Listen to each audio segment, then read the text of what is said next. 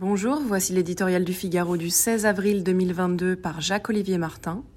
La dépense ou la réforme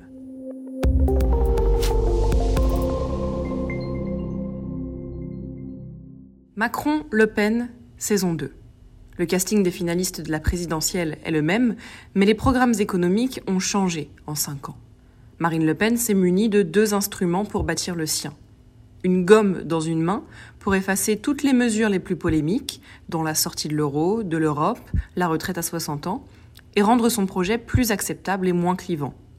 Dans l'autre, un chéquier pour distribuer sans compter auprès de tous.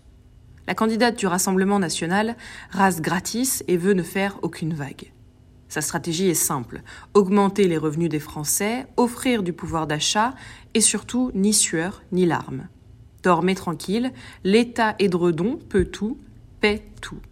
Des milliards en veux-tu, en voilà, une dose de protectionnisme, deux de patriotisme économique et aucune réforme douloureuse ou impopulaire, chômage, relèvement de l'âge légal de départ à la retraite, baisse des dépenses publiques. Marine Le Pen use et abuse du quoi qu'il en coûte, se pousse au crime de la dépense. À l'inverse, Emmanuel Macron fait quant à lui le pari de l'Europe, de plans d'avenir financés par l'emprunt pour réindustrialiser le pays et surtout, il met le travail au centre de son projet. Cette ambition, pas forcément populaire, conduira à réformer les retraites, revoir le RSA et l'assurance chômage. Plus de travail, c'est une meilleure compétitivité pour les entreprises et donc plus d'emplois. C'est aussi, pour le candidat, la meilleure réponse au pouvoir d'achat.